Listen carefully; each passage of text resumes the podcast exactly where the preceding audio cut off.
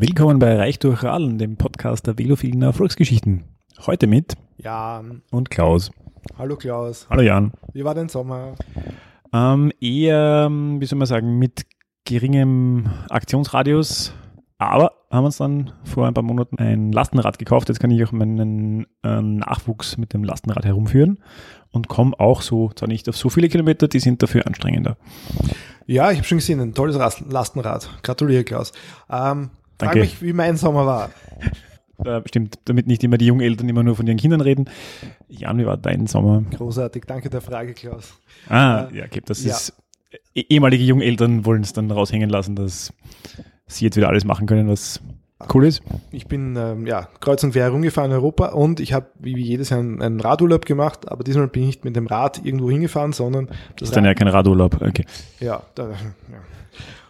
Hab das Rad äh, eingepackt und bin auf einen Berg gefahren und dann äh, drei Tage lang Berge rauf und runter gefahren. Amazing. Aber, ja, ich weiß. Warte, ich bin noch nicht fertig. Ich habe auch was mitgebracht, ja, damit es nicht heißt, der Jan macht dann nur zwei Monate lang Halligalli.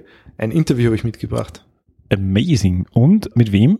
Einer Mountainbike-Legende in Slowenien, Dixie Strutzel, ähm, der studiert hat Geografie und Soziologie und dann aber eine schöne äh, Wende gemacht hat in seinem Leben und ihr werdet gleich hören, wie er das gemacht hat, weil er hat natürlich alles, was er gelernt hat, auch dort angewendet, aber eben, ja, auf eine ganz eigene Weise. Ich erzähle mal ein bisschen was. Also ich war im Single Trail Park Jamnica, den hat er selbst gebaut, von eigener Hand und ein Hotel ist dort auch, das betreibt er, das hat er auch selbst gebaut und alles, was er macht, ist äh, irgendwie locally sourced und ohne Maschinen und mit Handarbeit und total nachhaltig und das beginnt eben bei den Baumaterialien, die aus, aus dem Wald kommen, bis zum Essen, das du aus dem Tisch kriegst, dass äh, nichts, was, was dort zum Essen gibt, ist weiter als fünf Kilometer entfernt geschlachtet oder geerntet worden.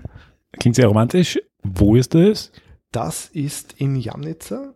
Das ist Schmackig. Ja, jam, jam, Jamnica. Äh, das ist eben an der Grenze von Slowenien und Kärnten. Äh, Bleiburg kennt man vielleicht. Und lustigerweise bin ich erst in einem Interview draufgekommen, warum das Bleiburg heißt. Ähm, weil in Bleiburg gibt's einen Berg und der geht auch rüber nach Slowenien und da ist auch Jamnica. Und der Berg ist voller Blei oder war, weil Blei wird dort nicht mehr abgebaut.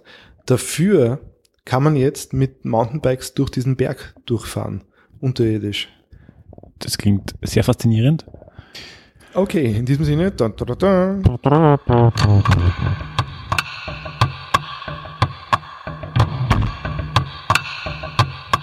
Herzlich willkommen bei Reich durch Radeln.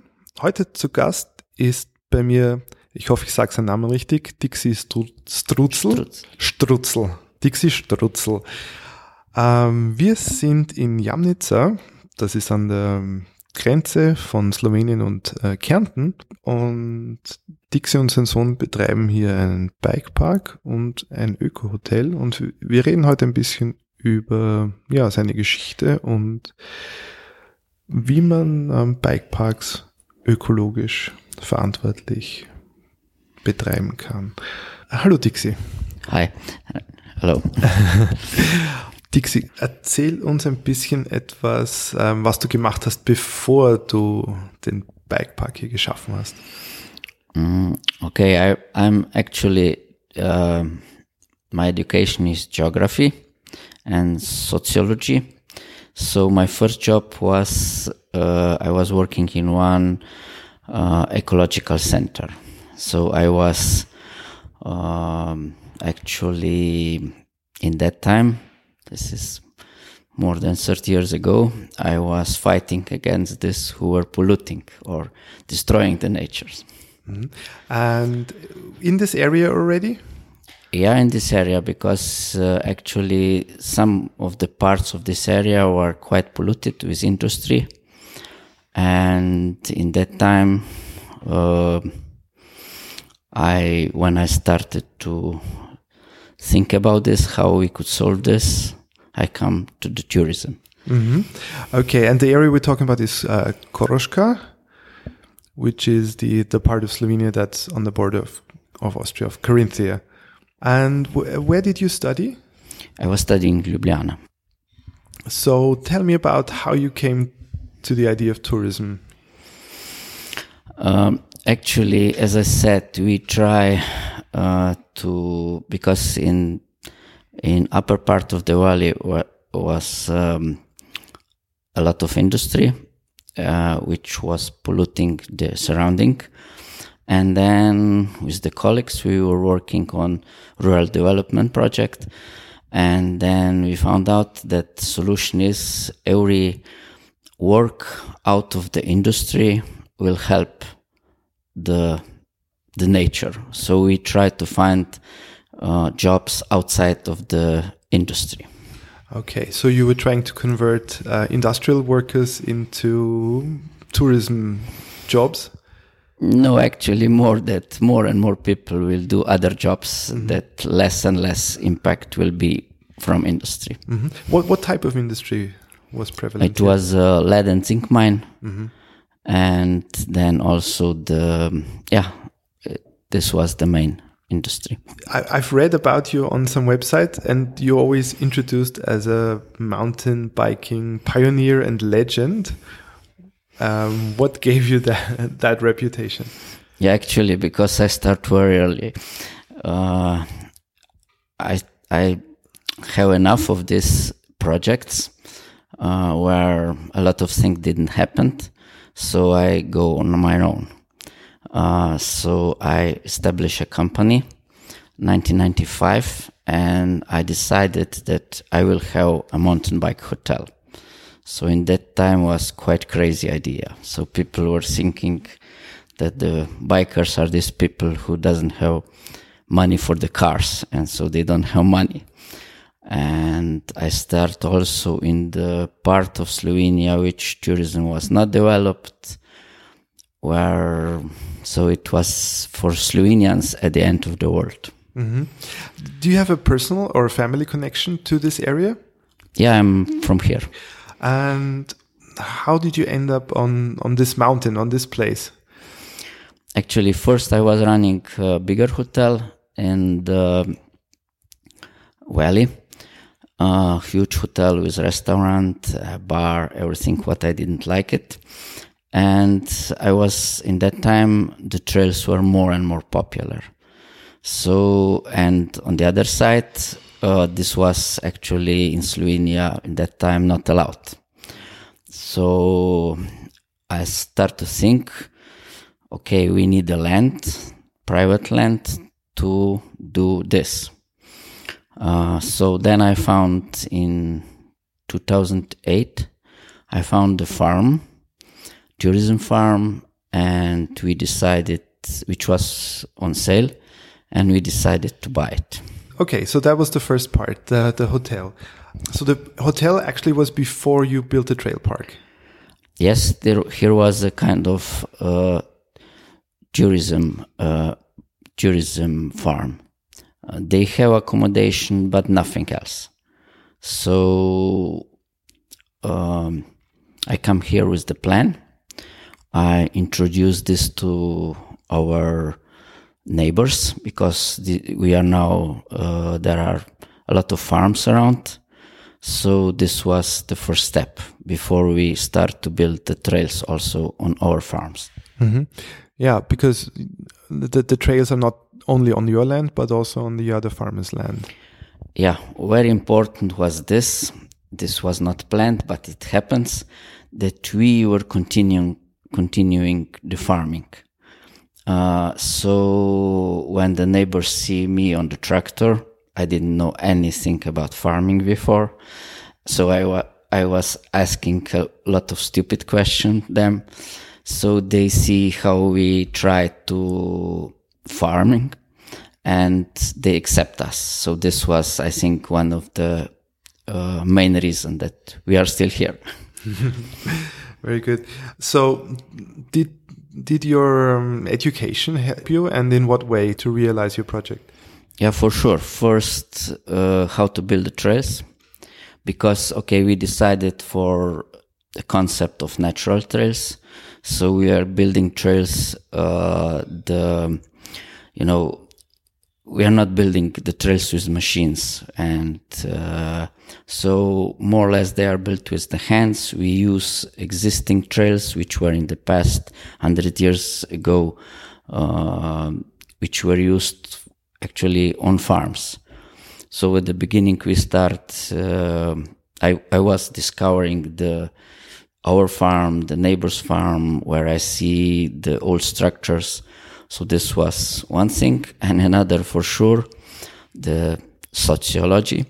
It was very helpful uh, because we put a lot of effort how we behave to the neighbors and what are their expe- expectation, what are our expectation. This what this helped me a lot. So in 2008, you said you you started building Mm-hmm. Did you have any models, any other bike parks that you saw as a as an inspiration? Actually, I was in that time. I go to uh, Scotland uh, to see the Seven Stanes, uh, and also in Great Britain. So these were actually in that time, I think, the only parks. Really, not. I'm not talking about bike park because we don't we don't want to build this, so we don't have jumps, we don't have wooden structures for North Shore. Mm-hmm. Uh, so it's we try to build natural trails, and we we said we bu- we are building trail park. Yeah, I, I, noticed. So there are no North Shore structures. There's no gravel that you put on the on the path, and except for the uphill trail, it's everything is single trails, and it's also called single trail park. So, what what is the meaning of single trail for you?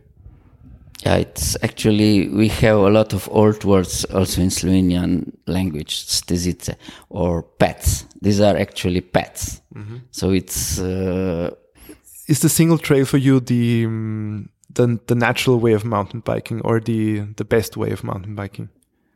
Yeah, for me, yes. But for others, they could, they like also other types of, so it depends. But we are focused on this group of people who are, who like single trails. So narrow paths, uh, which are, uh, following the terrain and not artificial Okay. And so did you have any support from the community? Who helped you build all these trails? Because it's actually not a small park. Yeah. You have at one time, I think 11 different trails.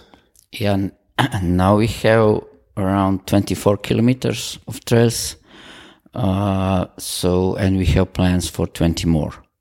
So actually we get just the moral support from others. So we try to get three times a project from EU funding. We didn't pass. Mm. I don't know what kind of reason. So we just build them alone with the friends. It goes slowly, but so we choose all our spare time and that's it. Mm-hmm. Okay, when you say we, who is we? Okay, me, my son, his friends. So small group. And in the last year, we are inviting people that uh, they spend like uh, trail building for holidays. So they are working for voluntary four hours per day. Uh, they get the accommodation, they get the um, uh, for eat for eating breakfast and dinner, and so is this. Last year was quite successful. Mm-hmm. And um, can you remember back uh, where does your love for mountain biking come from? I don't know. I, I think I started uh, as a child, but in that time we didn't say that we are mountain bikers. We were riding normal bikes, but always in the forest. I don't know why. So always on always on single trails. We didn't name them mm-hmm. single trails, but all the time I was spending in the forest on the bike. Okay, that, that was before 89. Ah, this was when I was when I was young, when I was a child. Mm. It was I remember I have this 24 inch bike and I was biking everywhere. Okay. And did you ever ride uh, in competitions or No, no. I, I was never interested in this. Just for for me bike was always uh, that I could discover the nature. That was the. Mm-hmm. Okay, and now you're helping other people discover the beautiful nature of your home country. Um, so you're saying you have plans to expand the park. Um, what are some things you're thinking about, and what are some things that you would never do when when? What are some red lines in in building a trail park that you would not cross? Okay, first, uh, okay, we we have now, as I said, trails, uh, 24 kilometers on seven farms, and uh, now we will make also on three to four other farms. So we said always here okay the product is very important tourism product but always is agri- agriculture first or when we need to cut the forest is forestry first so that's different than other parks and we give this feeling also to the to the neighbors so they just send say me dixie now we will do this so we just close that, that part of the trails. So this is the most important. And then the second is actually we are not shuttling the people. We have a lot of requests for shuttling, but because of neighbors, we don't shuttle the people because then we will get other type of bikers which uh, they don't respect maybe they don't respect the the uh, the local peoples. I know this because I were I was organizing. This was in former area. I was organi- organizing downhill races for 12 years, so I know these people without limits. Mm-hmm. Uh, and so that's most important. Then we are also thinking, uh, you know, we want to stay small. Uh, for instance, we have uh, 10 uh, rooms in our eco hotel. We have 10 uh, room, uh, 10 places for camper vans, and that's it. Mm-hmm. We don't want to be bigger. So we, we are giving the opportunity to other farms to have uh, also tourism. Uh, and that's the most important. So also, also very important is that we, we are we could say we are sharing the income from, from tourism because other farms has jobs, not jobs, but they have some works on our farm. We, we are still farming, but for instance, we, we don't have tractors. Except old ones. So all the machinery was done by the farmers. Where are the trails? So that's important. And, uh, that is one thing what we it's not tourism 1st in our case mm-hmm. i understand okay so the situation in austria often um, is difficult because um, mountain biking in austria in the forest is illegal i don't know what the situation is in, in slovenia so trail parks are seen as a kind of um, a compromise but on the other hand, um, critics say that trail parks attract even more mountain bikers, and then a lot of mountain bikers go off the trails, disturb the wildlife. What's your position on this? Yeah, it's almost the same in Slovenia. Also in mm-hmm. Slovenia, we need five years to get the permissions for, on our land to build the trails.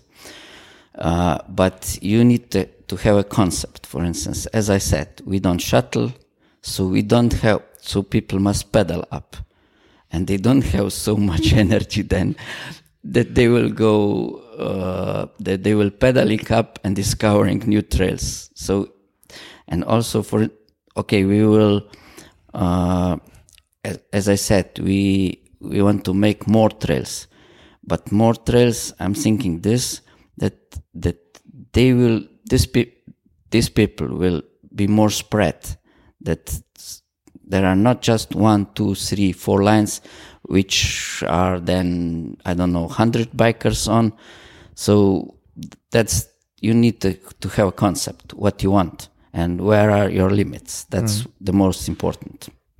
Okay. What advice would you give uh, other people who want to start a project like yours? That's hard to say. So they, they must always think about this, what what the people who are living in neighborhood neighborhood have something that they have something out of this not that they are thinking just what the bikers will have or what he will have. So it's and because of that starts most of the conflict in slovenia.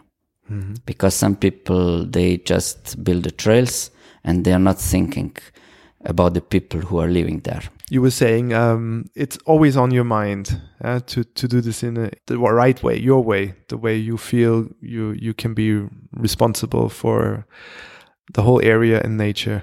And you were saying before that you were always thinking about how to do it. yeah actually was uh, very fun you know in the past one when i was uh, when i was fighting against uh, against this industry who was polluting uh, i i was working with the uh, you know the people from forest uh, forest authorities uh, and so we were fighting together. And now at once I was on the other side. But actually they realize what we are doing. And because of that, and because of uh, how we respect the people, local people, we don't have any problems. Okay, for now, I hope. Uh, we don't have any problems with uh, as other parks And that's the most important To be in harmony.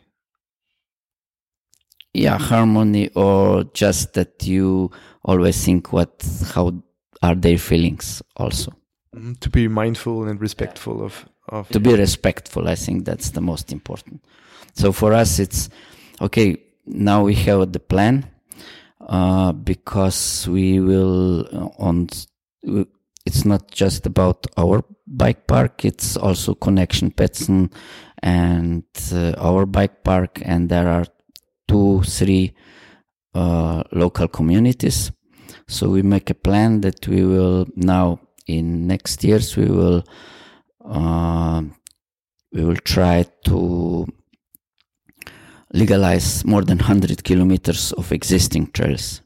So, a big project, and I think we won't have a big problem. Just we need the time. And that's because we also we, we are doing this project the same way as we start here. so you stay true to your principles. Yeah, for sure. Mhm.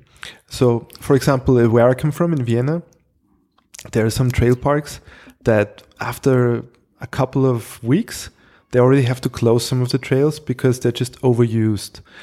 Um, what does do you do to maintain the trails? Yeah, actually, we need also a lot uh, of maintenance. Okay, first it's very important how the trails are built. Uh, then uh, it's also we we were making some mistakes uh, when uh, we want to make trails how to say in English in more clean or something. So.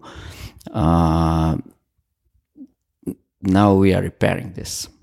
So you also had a learning process when you when you were um, building the trails. Um, can you talk about that? Yeah, for for example, we uh, we saw at the beginning that the best trails are this. Uh, they were actually covered with the uh, needles from the pine tree, from the spruce, and then actually for, we forgot. And when we start to blow them with the air, uh, that they will be more visible. Then the earth come out, then the water came, and the trails were washed out at, at the end. So that was a mistake.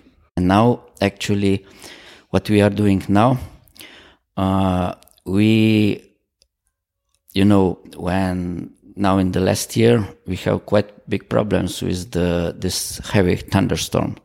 So then uh, these heavy thunderstorms bring all these materials from here, bring it down to the to the river, and they make they they were flooding.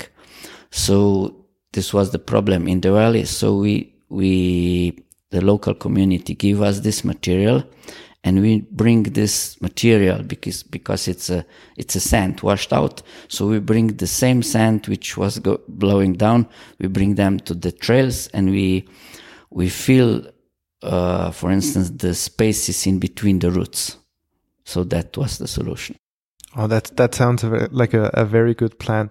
Okay, um, you were talking about the industry here, the lead mining but now form, the former lead mine has been converted into mountain bike trails underground. Um, when did that start, and who came up with the idea? Okay, first idea was mine because I don't know how many years ago because I want to make something which will be you know in that time we we were not known Slovenia was not known also our region was not known so we I tried to think, I was thinking what to do something that we will be un- unique. So in that time, I found that we could ride uh, actually through the mountain from one valley to another through the old mine. And so this was the first idea. Uh, we make a kind of trail interpretation tour, and this was around six kilometers, uh, which is actually quite successful now. But then my son upgraded this, but this you must ask him.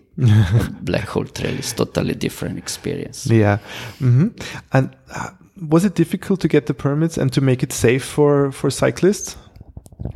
Yeah, actually, for the first, the beginning was like this. I come with the idea to the manager of the to the mine and uh, actually he said who will bike through? You know it's crazy. And so nothing happened. But then i was luck because my wife became a manager of the mine uh, after one year. So we could realize this. And now it's there are more than 2000 bikers every year through.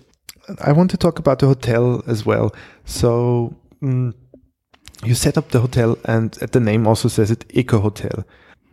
What was the concept for the hotel?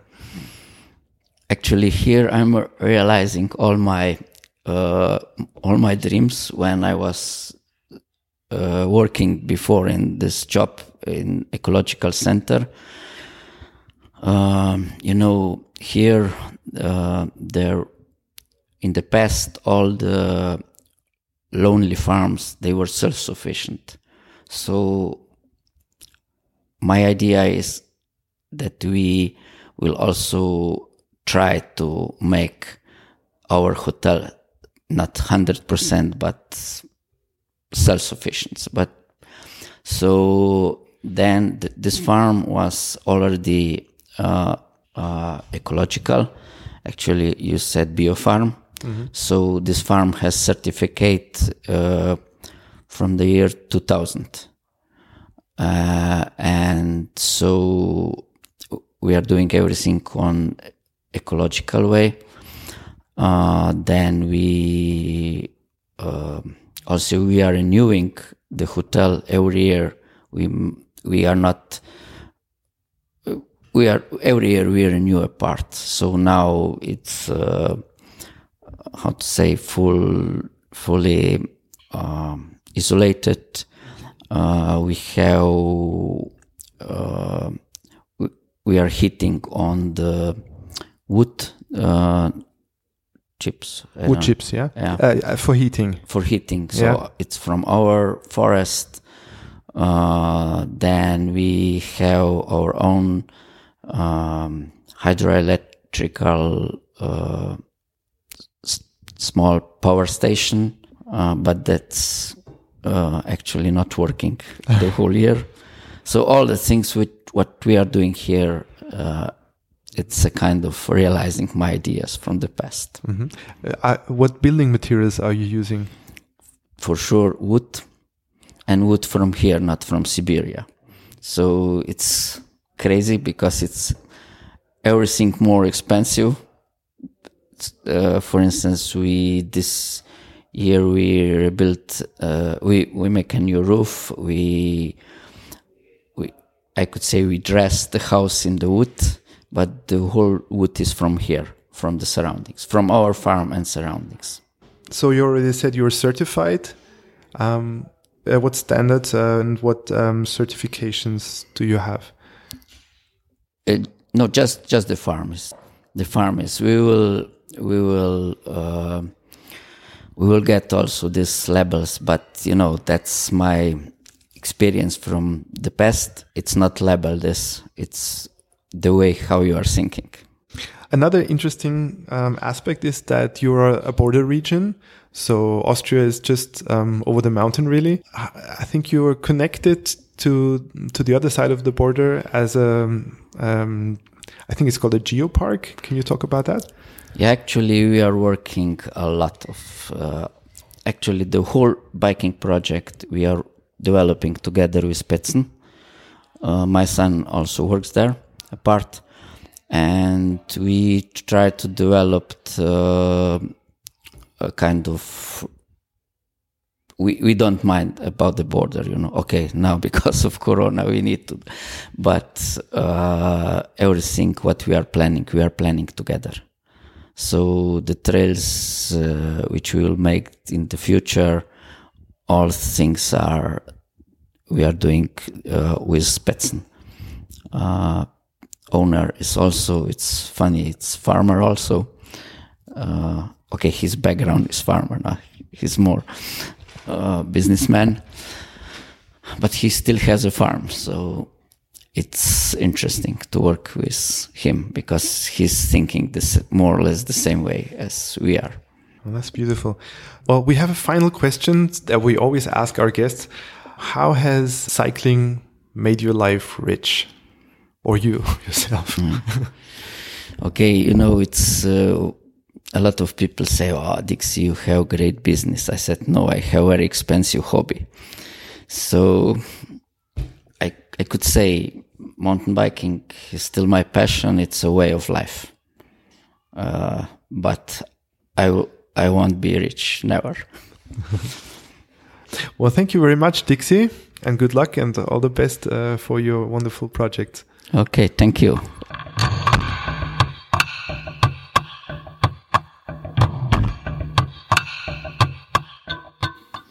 Das war die neue Folge von Reich durch Radeln. Schön, dass ihr mit dabei wart. Ihr findet uns auf allen gängigen Podcast-Plattformen und auf unserer Website www.reichdurchradeln.at.